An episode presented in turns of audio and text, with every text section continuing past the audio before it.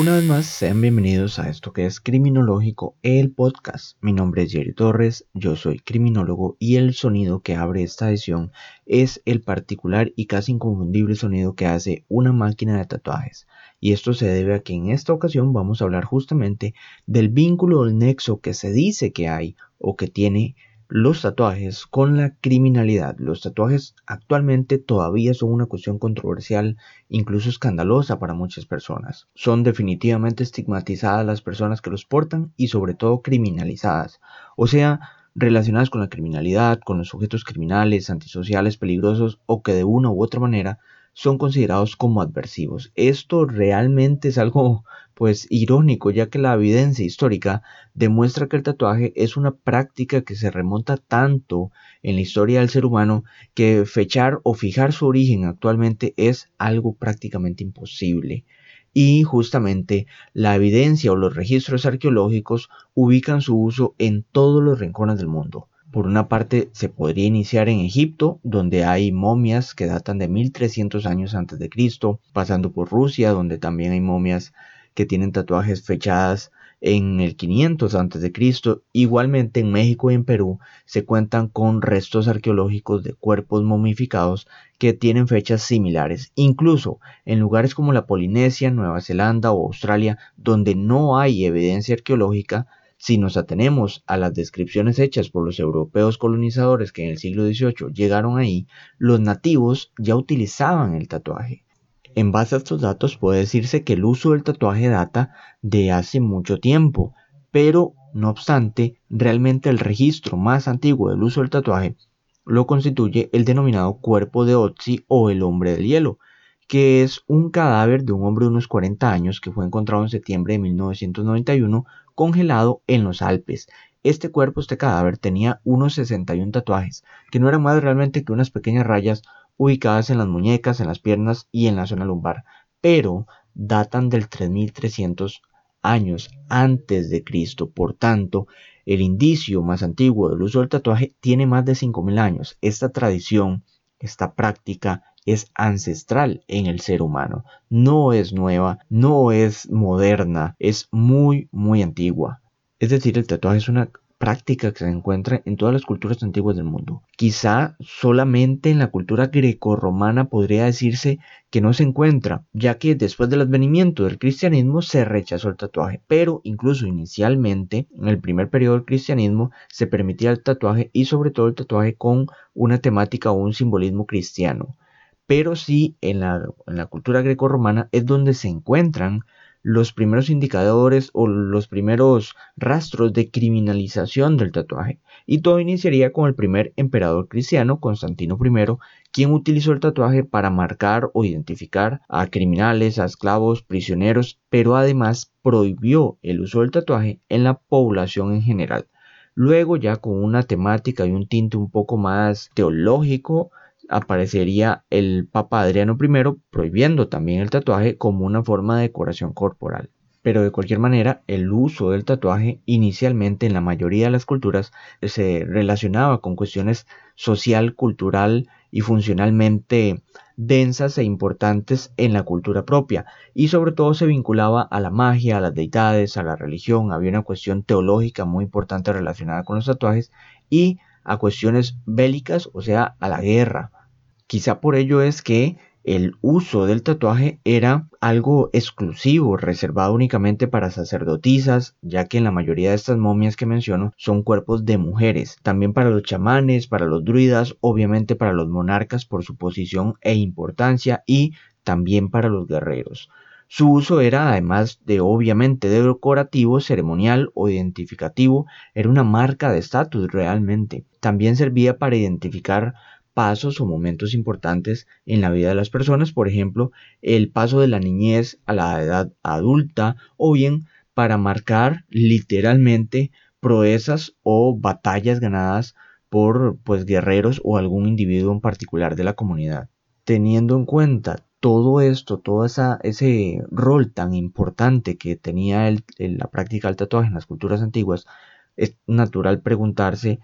dónde, cómo o cuándo, en qué forma es que nace esa connotación negativa que durante mucho tiempo ha tenido el tatuaje e incluso todavía tiene ya que al menos en, Costa Rica, en los últimos tal vez 20 o 30 años, es cuando se ha comenzado a abrir apenas un poco más la aceptación hacia el tatuaje. Y ya señalé que en la época grecorromana es donde se pueden encontrar los primeros indicios sobre la prohibición o la criminalización del tatuaje. Y estos primeros indicios se vinculan geográfica y hasta cierto punto teológicamente con la aportación y la criminalización que posteriormente vendría a ser la criminología propiamente en relación con el uso de los tatuajes. Y esto lo digo porque la criminalización del tatuaje desde la perspectiva criminológica puede ser rastreada hasta César Lombroso, nombre que criminólogos, criminalistas y uno que otro abogado podría ya identificar. Psiquiatra y antropólogo criminal italiano, justamente donde se fundamentaba la cultura grecorromana, que este autor o este padre o fundador literal de la criminología uno de los iniciadores, dentro de su amplia labor, que yo aquí no pretendo referirme mucho y realmente lo que voy a hacer es resumirla de manera muy dolorosa, Lombroso lo que trataba desde la antropología criminal era, o lo que pretendía, era hacer una caracterización morfológica del individuo criminal, o sea, establecer y hasta cierto punto sistematizar los rasgos físicos que identificarían al hombre delincuente, incluso lo identificarían, según Lombroso, antes de que cometiera los delitos. Dentro de esos rasgos que Lombroso señalaba que eran típicos del hombre delincuente, normalmente decía que eran rasgos atávicos, es decir, primitivos. En pocas palabras, Lombroso creía que el hombre delincuente era un ser humano subdesarrollado, o sea, no alcanzaba la categoría de Homo sapiens, sino más bien que presentaba características de momentos o etapas evolutivas anteriores al Homo sapiens, por tanto, le resultaba extremadamente difícil desarrollarse o vivir en sociedad. Además, iba a tener rasgos morfológicos, rasgos físicos de etapas anteriores en la evolución. Eso era lo que el Lombroso a grandes rasgos quería hacer o aspiraba a plantear. Dentro de esos rasgos que el Lombroso consideraba que eran típicos del hombre delincuente, consideró a los tatuajes, incluso los consideró básicamente como indicadores casi inequívocos de criminalidad. Y aquí me voy a permitir citar a Lombroso directamente en una cita de su libro Los criminales de 1887. Abro cita. Hay entre los criminales una especie de escritura jeroglífica, no sujeta reglas, ni fija. Ella nace de los acontecimientos diarios y del argot, según debía acaecer también en los hombres primitivos. Cierro cita. Lombroso, dentro de estas características, sí acertan algo y es en la naturaleza ancestral que tiene el tatuaje, ya que, pues como ya expuse o señalé, los indicios datan de hace miles de años. Pero ciertamente eh, Lombroso y compañía, ya que no solo Lombroso estudió esta cuestión de los tatuajes, sino también Alexander Lacasagne, me disculpan el francés, no es muy fuerte, ellos también tenían hasta cierto punto, no erraban o no se equivocaban tanto al decir que había un uso del tatuaje por parte de los criminales o la subcultura criminal, pues hasta el día de hoy, en contextos criminales, todavía se emplea el tatuaje. Y el tatuaje en el contexto o la subcultura criminal ha tenido una función sobre todo de identificación, ya que el tatuaje no dista mucho de cualquier otro signo de identificación, sea de origen natural, sea accidental o sea voluntario como lo es propiamente el tatuaje.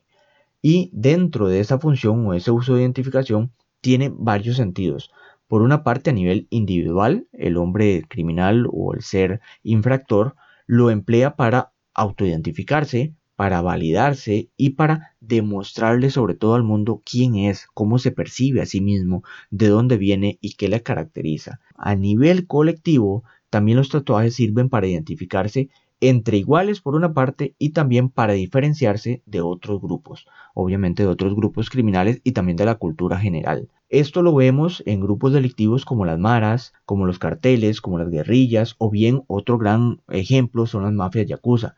que esta organización criminal que tiene ya varios siglos. Y aquí conviene hacer una distinción de cómo una misma práctica en distintos contextos se, se aplica diferente, ya que hay mucha diferencia entre cómo utiliza la mafia yakuza el tatuaje a cómo lo emplean las maras en Latinoamérica, ya que en las maras usualmente el individuo infractor es el que decide, el miembro de la mara es el que decide tatuarse. En la mafia yakuza tiene una connotación el tatuaje más compleja, ya que no es el individuo infractor o miembro de la mafia yakuza el que decide tatuarse y lo hace, sino es que la organización valora si ese individuo merece y es apto para tatuarse. Y esto debido a que ellos utilizan el tatuaje no como se hace aquí, sino que la elaboración del tatuaje propiamente se hace de manera tradicional. No se utilizan máquinas y se hace de manera manual. Y ya tiene unas connotaciones eh, culturales que trascienden propiamente la esfera de la mafia como tal. De cualquier manera, el tatuaje sirve en las subculturas criminales para fortalecer el sentido de pertenencia de los miembros a ese grupo criminal en particular. Y además hay que recordar que normalmente estos grupos se caracterizan por dominar zonas, barrios, territorios, países o provincias. Entonces los tatuajes sirven para identificar a qué lugar pertenece o a qué grupo pertenece un individuo en particular. También el tatuaje pues se complementa con formas de vestir, con una jerga o una manera de hablar, con formas de llevar el, cabello, ¿verdad? Con gesticulaciones físicas también. Por otra parte, otro de los aspectos que resulta interesante respecto del uso del tatuaje en contextos criminales es su motivación o su temática, y en esto Lombroso y compañía tenían mucha razón y de manera acertada señalaron que no hay reglas para nada, se puede encontrar absolutamente de todo, aunque predomina la temática alusiva a la propia criminalidad, la violencia, el dinero, el consumo de drogas o el uso de las armas. También otro de los aspectos muy interesantes de observar en el estudio del tatuaje en el contexto criminal es la calidad del tatuaje, ya que es muy común que en este contexto el tatuaje sea de menor calidad, sobre todo si se compara con el usado en la sociedad en general. Y esto se debe a que los acabados, las tintas, las máquinas, las agujas, la técnica empleada a la hora de elaborar el tatuaje no es profesional. De hecho, muchos de los artefactos que se utilizan en este contexto para elaborar el tatuaje no están diseñados ni fueron concebidos para tal fin. Otro elemento que influye en esta mala calidad son las condiciones de salubridad a la hora de efectuar el tatuaje, ya que son o muy bajas o de plano nulas e inexistentes. Igualmente, los cuidados posteriores a la hora de, de hacer el tatuaje pues también son inexistentes o muy muy bajos. Y hay que recordar que incluso en tatuaje profesional, por más técnica que se le ponga y cuidado, el tatuaje no deja de ser una herida, la cual debe ser tratada y curada adecuadamente para que se obtenga un resultado óptimo y estético. Recapitulando un poco y teniendo en cuenta todo lo que se ha mencionado y muchos otros factores que han quedado por fuera, puede afirmarse que sí, efectivamente la criminología contribuyó en su momento de manera muy significativa a la criminalización y a la estigmatización del tatuaje, pero actualmente debe estudiarse el tatuaje como una extensión y una manifestación de la conducta humana, pero no solo de la conducta humana en sentido criminal o despiado, sino como parte de la conducta humana general, ya que sí, efectivamente, como señaló Lombroso, el tatuaje se usa en contextos criminales, pero contemporáneamente el tatuaje se utiliza también fuera del contexto criminal. Actualmente la práctica del tatuaje es de uso corriente en la población general y encontramos grandes eh, sectores de la población y, y, muchos contextos en los cuales se emplea. Hoy en día podemos encontrar personas de distintos sustratos socioeconómicos, profesionales, morales, éticos, religiosos. Encontramos policías, jueces, abogados, abogados defensores, médicos, maestros de escuela, profesores universitarios, tatuados y bueno, todo un amplio etcétera. Por ello es que a priori no se puede afirmar, como todavía hacen algunos criminólogos, que el tatuaje es una cuestión criminal. Eso sería devolverse como más de 100 años en el desarrollo de nuestra disciplina. A priori el tatuaje no puede decirse que es algo criminal, pero el tatuaje sí debe, como dije, ser analizado, ya que todos estos componentes respecto de su calidad, sus colores, su simbología, por ejemplo, nos van a transmitir quién es la persona que lo porta, ya que justamente el tatuaje, como dije, desde hace 5.000 años o más, viene transmitiendo parte de la identidad de la persona que lo lleva en su piel. Por eso es que debe ser estudiado, como dije, como parte de la conducta humana. Además de que obviamente las estadísticas nos dicen que sí, efectivamente, hoy se utiliza el tatuaje en un amplio sector de la población. Y en este sentido voy a referirme nuevamente a datos, ya que creo que el criminólogo debe hablar con datos y, los estudios sobre el uso del tatuaje en la población costarricense, costarricense datan del 2015, así que son relativamente recientes, y señalan que un 12.5% de la población tiene tatuajes, siendo el promedio de tatuajes por persona de 2.2% y el 20.1% de, los, de las personas que cuentan con al menos un tatuaje tienen una edad entre los 18 y los 29 años, mientras que cuando son personas más de 50 años ese porcentaje se reduce a 3.3%. Por eso decía que son tal vez en los últimos 20, 25 o 30 años que ha habido una mayor recepción del tatuaje en la población en general.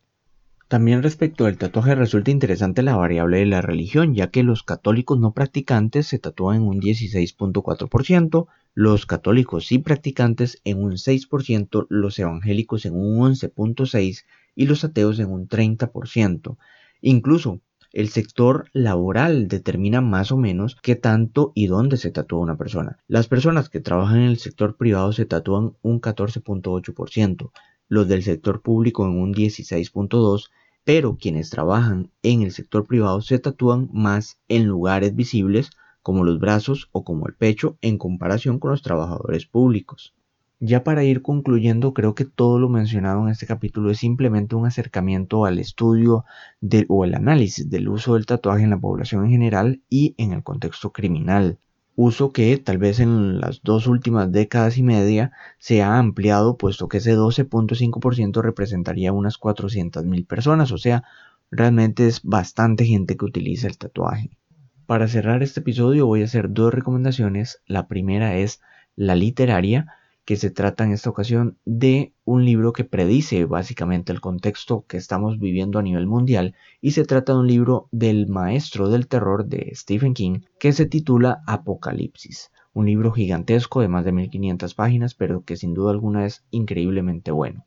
Y la segunda recomendación se trata de un podcast titulado Instinto Criminal, desarrollado por mi colega Giancarlo Calibá, quien amablemente me invitó a colaborar en una de sus ediciones en la cual abordamos el tema de George Floyd, este caso, y todas las manifestaciones e implicaciones derivadas que se han dado en Estados Unidos en las últimas semanas. Realmente lo recomiendo, es un podcast en el cual se abordan y se desarrollan y analizan casos criminales tanto a nivel nacional como extranjeros. Como siempre externo mi más profundo agradecimiento a cualquiera que haya escuchado todo esto, sobre todo si viene de haber escuchado ediciones anteriores y en caso de ser la primera vez que escuche este podcast, obviamente también le agradezco profundamente y le recomiendo que se dé una vuelta por las ediciones anteriores donde también va a encontrar contenido criminológico. Y bueno, pues sin más, espero pronto estar agregando una edición nueva a este experimento criminológico.